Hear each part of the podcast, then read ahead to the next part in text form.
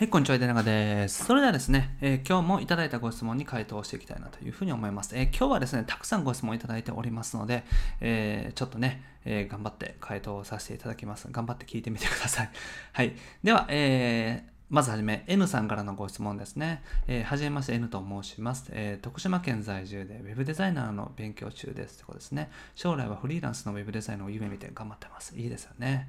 いつも YouTube を拝見させていただいてまして、基本的なことは学びましたが、そこからどう発散権を取ればいいのか、どのように仕事をいただいていけるようになるのかがわからなくなり、行き詰まってますということですね。で、コンサルティングのことをちらっと YouTube の中でお伺いしてましたが、コンサルティングしていただけるのでしょうか？ということですね。えー、これですね、えーと、コンサルティングっていうのは、えーと、僕させていただいているんですけれども、今ね、募集を受け付、えー、停止しておりますね。これ改めてですね、えー、募集再開の時は LINE でご案内させていただきますので、その時にね、チェックしていただけたらなというふうに思います。よろしくお願いします。はい。では、えー、次の方、M さんですね。はい、え、M さん、パソコンを検討中です。予算は5万円です。私にぴったりなパソコンを教えてくださいということですね。えっ、ー、と、予算5万円だとですね、新品のパソコンはちょっと難しいかな。Windows でですね、えー、それこそもう5万円予算ギリギリで買えるものを買っていただくっていうのがいいと思います。もしくは、えっ、と、もう Mac のね、中古、とかですね。で、5万円だと、もう5万円にギリギリ出せるだけの金額のパソコンを買った方がいいです。えー、MacBook Air の中古とかなら買えると思うんですけど、ちょっとスペック的に足りないかなと思う可能性はありますけれども、まあ、ただね、あのパソコン、まあ、あったら、まあ、ウェブデザインだったらなんとかなりますので、とにかく Windows にしろ、まあ、あのどちらかというと Windows がいいと思います。予算5万円だとですね。で、Windows でできるだけ、えー、もう5万円に近いパソコンを Amazon で見て、えー、買っていただくとかっていうのでもう十分です。はい。それでやってみてください。お願いします。はい。えー、次ですね、えー、太一さんからのご質問です、えー、いつも楽しく拝見させていただいております。えー、右も左もわからず、不安になる情報が錯綜している中、井出永さんの動画でモチベーションをさせていただいております。ということですね。ありがとうございます。で、まだまだ Web デザインの道を考え始めたばかりで勉強中ですが、同時に何の専門家何かの専門家を目指そうと、探そうとしておりますとですね。しかしメジャーな専門家を目指しますと、競合ライバルが多く、そして反対にマイナーな専門家ですと、本当に案件が取れるのかと不安でもありますとですね。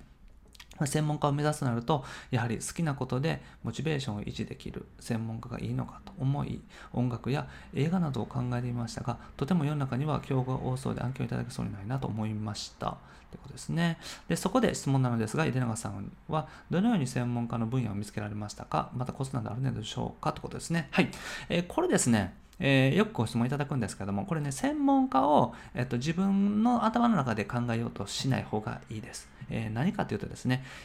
実際にお仕事をですね、やっていって、よく頼まれることがあったら、それの専門家としてやっていくっていうのがおすすめです。はい。あのー、実際ですね、仕事やってみないとね、専門分野で見つけられないと思います。だからとりあえずは、あの、あれですよ。えー、なんか、専門分野みたいなのは作っていってもいいですよ。例えば、今、おすすめなのは、今住んでらっしゃる地域ですよね。えー、例えば、えーと、埼玉県のね、えー、どこか、埼玉市内住んでるんだったら、埼玉市内の専門のホームページ制作会社ですとか、えー、僕だったら愛媛県松山市のホームページ制作会社ですっていう形で、専門分野を、え地域で絞るっていうのがパターンとしては一つ。そしてもう一つは、え何か、え具体的なね、サービスで絞っていくということですね。例えば、Twitter のヘッダー専門とか、え YouTube のチャンネルアート専門とか、YouTube のサムネイル制作専門とか、あとはホームページ制作でも、普通のホームページ制作じゃなくて、Wix のホームページ制作とか、Jindu のホームページ制作とかっていうシステムで絞っていくパターンとかっていうのもありますし、あとは生体院のホームページ制作、えー美容施設のホームページ制作、飲食店のホームページ制作とか、飲食店のデリバリー専門のホームページ制作ですとかっていう形で業種で絞っていくとかっていうパターンもありますから、大体その感じですね。えー、まず一つは地域で絞っていくパターン。これはね、あの地元でやっていただけたらいいかなと思います。それ追加して、システムで絞っていくパターン。Wix、Jindu、みたいな形でシステムで絞っていくパターン。あとは業種で絞っていくパターンですね。えー、整体院、飲食店、美容室みたいな形でですね、やっていくっていうのも結構おすすめです。はい。えー、なので、そのような形でね、やってみていただけたらなと思います。よろしくお願いします。はい。次、えー、ちかさんですね。えー、ちかさんからのご質問です。えー、と、はじめまして。質問なんですが、Web デザイナーって最短で、えー、どれぐらいの期間でなれますかってことなんですけども、これはですね、えっ、と、Web デザイナーとして、とりあえず仕事を取る、え画像制作のね、お仕事を取っていくとかっていう意味で言うと、最短で1ヶ月もあれば十分だと思います。Photoshop をね、一通り画像制作できるぐらいの最低限のスキルを勉強していって、画像制作の練習していって、例えば Twitter のヘッダー専門の Web デザイナーですとかって言ったらもう慣れます。であのウェブデザイナーでプロとして例えば結構ちゃんとフリーランスとして食べていくとかっていう意味で言うと、まあ、最短でどうでしょうね3ヶ月ぐらいとかそれでもだいぶ早いと思うんですよ。まあ3ヶ月、6ヶ月、1年ぐらいは考えておいた方がいいんじゃないかなと思いますね。だからまあ最短でとかっていうのよく言われるんですけど、やっぱりどこまでね、あの勉強できるのか、どういう状況なのか、今どこまで勉強してるのかによっても変わるので、全くのゼロな方がですね、えー、例えば本を買って勉強し始めて、しかも副業だったら正直1年かけてもいいでしょうし、逆に言うと、え会社を辞めて、え例えば雇用保険、えー、もらってる間にですね、3ヶ月で勉強してしまうとかっていうのもありでしょうし、まあその方がね、どれだけ頑張れるかによって全然変わってきますので、えー、一概に言えないですけれども、まあ3ヶ月、半年、まあ平均的なところで言うと半年ぐらいかなと。思います。フリーランスになるまで早くて、えー、副業の方だと半年とかぐらいじゃないですかね。でも別に1年ぐらいかけてもいいと思いますし、1年ぐらいかけてしっかり勉強してフリーランスになるっていうのも僕はおすすめです。まあ、ちなみに僕はね、あの独立して、えー、勉強し始めて1ヶ月間しか勉強してないので、まあ、あんまり参考にならないと思いますね。はい、よろしくお願いします。はい、では次、えー、ゆきさんからのご質問です。えー、出永さん質問です。そうですね。はい。でフリーで仕事するときにデザイン、コーディング、ライティングができるなら自分で全て受けることができるのではないかと思いライティングをクラウドワークスで学べるところがありちょっと覗いてみたところそこでの内容としてライティングを学んでブログに書き込んで稼げるという内容だったのですということですねいろいろありますねはい。で、えー、書き込んだ記事はブログにずっと残り資産になっていくという話なのですが、ライティングはこれから稼げる仕事だと思われますか？ということですね。えー、っとですね、まあ、ライティングに関しては、あの僕自身はライティングっていうのは全然一切勉強したことがないですね。えー、ライティングとか文章、文章とか反応を取るための文章とかコピーライティングとかって言いますけれども、えー、勉強したことはないです。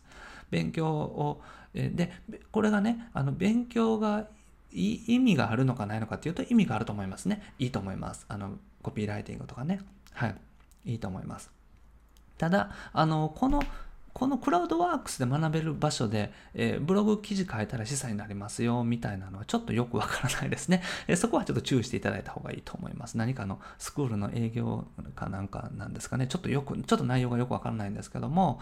あの、質問にそのままお答えすると、ライティングはこれから稼げるお仕事かどうかというと稼げると思います。ただ、まあ誰でもっていうわけではないですし、えー、ね、ライティングって言っても、本当に例えば、これね、あの、コピーライターになりたいという方、たまにいらっしゃるので、僕いつもアドバイスするんですけど、あの、やっぱりですね、反応を取った実績とかっていうの必要なんですよね、コピーライターって。あのだからあの自分でね、チラシとかランニングページ作って、それで反応を取って、で、私はこういう反応出しましたよっていうのを言っていくっていうのはありだと思いますし、そういうふうに言っていかないといけないんですけど、コピーライターになりたいっていう方ってあんまそこまでやらないですよね。文章の勉強して終わっちゃうパターンが多いので、だから実際に反応を取れないとコピーライターとして、まあ、お金を稼げていくっていうのは難しいんじゃないかなと思いますね。普通にブログ書けるとかって文章書くっていう意味で言うと誰でも書けますのでちゃんと反応が取れるんですよっていうのを言っていかないといけないというふうに思いますから。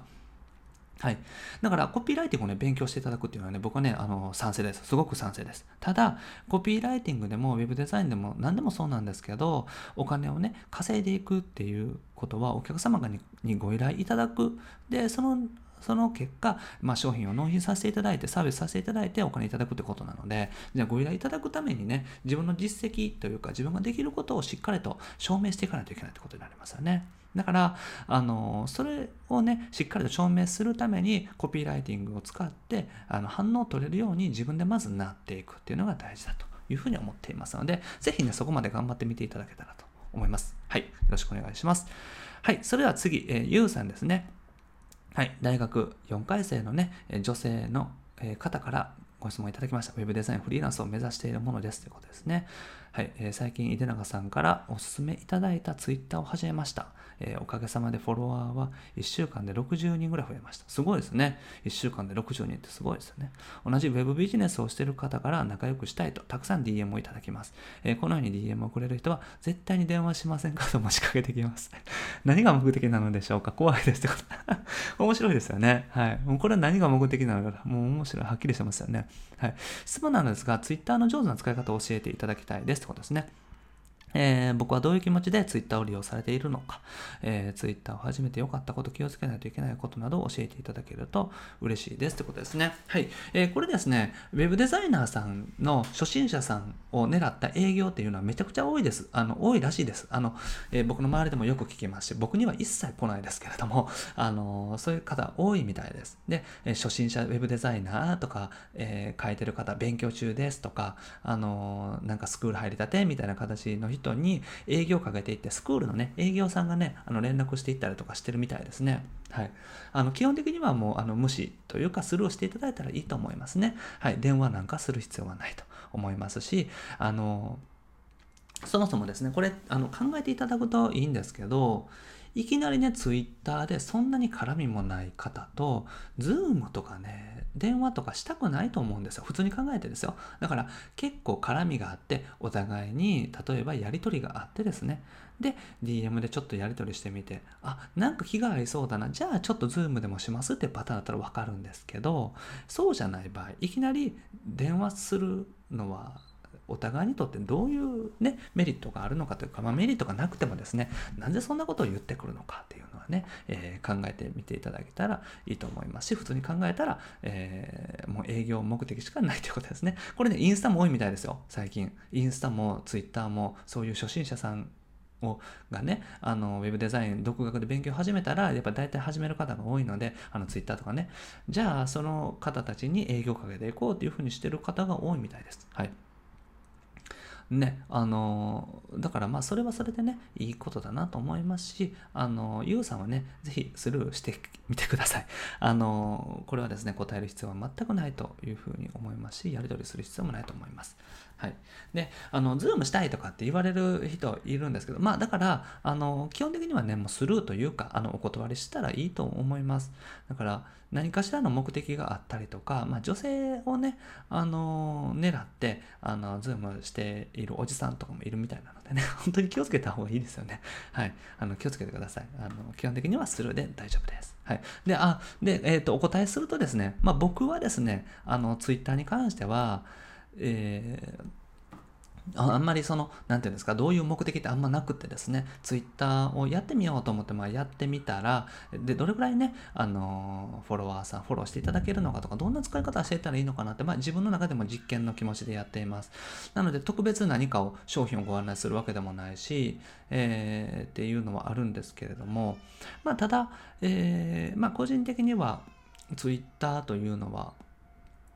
あの、ウェブデザイナーでもね、お客さんを取る目的でやるんだったらいいと思うんですけど、なんか仲間を見つけるとかっていう目的だったらどうなんでしょうね。ツイッターで、あの、勉強を始めた方同士でつながって、それは本当にいいことなのかどうかっていうのは僕ちょっと思ったりもします。あの、よくありますよね。なんかツイッター勉強したての人たちが、えー、絡んでるのとか見るんですけども、それは意味があるのかな？それだったら、僕だったら、もう自分の例えば愛媛県松山市の、えー、ホームページ制作業者として初めて、勉強始めたてでもですね、で、あの、自分でこういうふうにやってますよとか、ホームページのノウハウ言うとかですね、そういったことの方が僕はいいんじゃないかなと思うんですよね。勉強したての人たちとか、ウェブデザイナーさん同士で、絡んでもそんなに意味があるのかなと思うんですね。結果的に仲良くなることはあると思いますよ。でも、あの、うん、まあツイッターでつながらなくてもいいかなって 僕は思ったりもするので何のためにやってるのかっていうのはちゃんと考えた方がいいと思いますしもちろんあの別にそれを否定するしてるわけじゃないですよ。僕ならやらないなと思ってるだけで、えー、ただあの全然やってもいいし自分の作品をねみんなに見てもらってとかっていうのでも全然いいと思いますけれどもあの僕は僕がもし使うのであれば僕がユーザーの立場で使っていくのであればもう基本的には何かの専門家として発信をしていきますね。で勉強したことを発信していくとか、えー、例えばサーバーをね、自分がワードプレス契約しようとしてサーバーいろいろ調べるじゃないですか。で、あ、これはやっぱりサーバーっていうのは別にどこでもあんまりいいなっていうのが分かったとしたら、サーバーって実は高いのでも安いのでもアクセスがなかったらあんまり関係ないんですよ、みたいなことをね、え、つぶやいていけばいいじゃないですか。だから自分が勉強になったことを、えー、さもすでに知ってたかのようにつぶやいていけばいいっていうふうに思います、僕は本当にですね。そういうふうにやってきましたし、はい、あのなのであのそういった形できちんと自分の情報を発信する場所として使っていったらいいと思いますね。もちろんツイッターでねあの仲間を作っていくとかいうのもいいと思いますしウェブデザイナーさん同士でつながっていくのもいいでしょうけれどもまあでもそこであんまり時間使うのはもったいないと思いますからちゃんと今後お仕事につながるような形でやっていくっていうのが僕はおすです。はいよろしくお願いします。はいで、えー、SNS 絡みでですね、あの顔を出さずにね、やっていこうと思うんですけど、顔を出すのに比べてフラフォロワーの増え方や集計が少なくなったり大きく影響ってありますでしょうかということなんですけども、えこれはですね、えお客さん、えっとね、フォロワーの増え方で言うとああの顔を出すか出さないかってどっちでもいいと思うんですよ。ただ商品が売れるか売れないかとかっていうと、まあ、顔出さなくても人がいるっていう感じその人がいる実物感っていうのは、えー、出した方がいいと思いますし僕はね個人的に顔を出した方がいいと思ってるんですね何をするにしても。なぜかというと、お客さんからご連絡いただくのに顔を見せてないってなんか変じゃないですか いや、なんかおかしな話じゃないですか。顔は出したくない。でもお客さんも欲しい。でもね、なんかわがままみたいな感じがするんで僕は。僕はですよ。だから僕だったらちゃんと、だから僕は全部の媒体でちゃんと顔出しをしています。もうそれはもう仕事ですからね。やっぱ仕事でお金いただこうと思ってるのに私顔出したくないですって。まあちょっと違うんじゃないかなって僕は思いますから、そういうふうにしますけれども、それでもいいと思います。ただ、えどっちかっていうと顔を知ってる人の方が頼みやすいですよねっていうのは思いますよね。明らかに顔を知ってる人の方がいいと思います。だから顔を出した方が集客としては良くなる可能性が高いと思います。ただ、あの顔を出さない方がいいパターンっていうのもありますね。はい。だから、えー、そこはですねあのどのような感じなのかっていうところにもよるんですけれども、まあ、ただウェブデザイナーとしてです。あのフォロワーってあの顔を知らない方がなんか未知未知な感じで顔を見てみたいなみたいな形でフォローする人って多いです。あの特に女性とか。女性で顔出ししない方がいいパターンっていうのはね、結構あります。ただ、それはフォロワーさんが増えるだけの話で、えー、ホームページ制作とか、何かしらきちんと集客していこうとかって思っている場合は、えー、どのみち打ち合わせの時とか顔でやり取りするするじゃないですか、顔出しで。そしたらもう顔を出してったらいいんじゃないかなと僕思うんですね。はい。やっぱりあの仕事なので、基本的には顔を出してやっていくっていうのが一番いいと思います。はい。よろしくお願いします。はい。ということで、今回長くなりましたけれども、えー、ご質問、回答させていただきました。えー、もしね、あの、回答されてませんとかってね、あの申し訳ないです。僕があの見逃してしまっている場合はですね、あのぜひ LINE の方で催促お願いします。あのすぐにお答えしますので、よろしくお願いします。はい。それと、あの、これはちょっとご案内なんですけども、えっと、メールマガジンの方がですね、ちょっとあの、メールマガジンの配信のシステムを変えていまして、今、え登録しても登録されていないような、え形に見えていると思います。何も届かないような形になっていると思うんですけども、登録していただいたら、えーと、こちらの方に情報が来ていますので、えー、ご安心ください。で、えー、今月中にはですね、メールマガジンの配信っていうのを、えーと、やっていこうと思っていますので、準備ができ次第お送りしていきますので、よろしくお願いします。はい。で、えー、このような形でですね、LINE 公式アカウントの方にご質問いただけたら、え、ラジオでお答えするっていう形でさせていただいております。え、どんな内容にでもにでもね、ねえお答えしておりますので、ぜひメッセージお願いします。はい。では、今回は以上です。ありがとうございます。井上でした。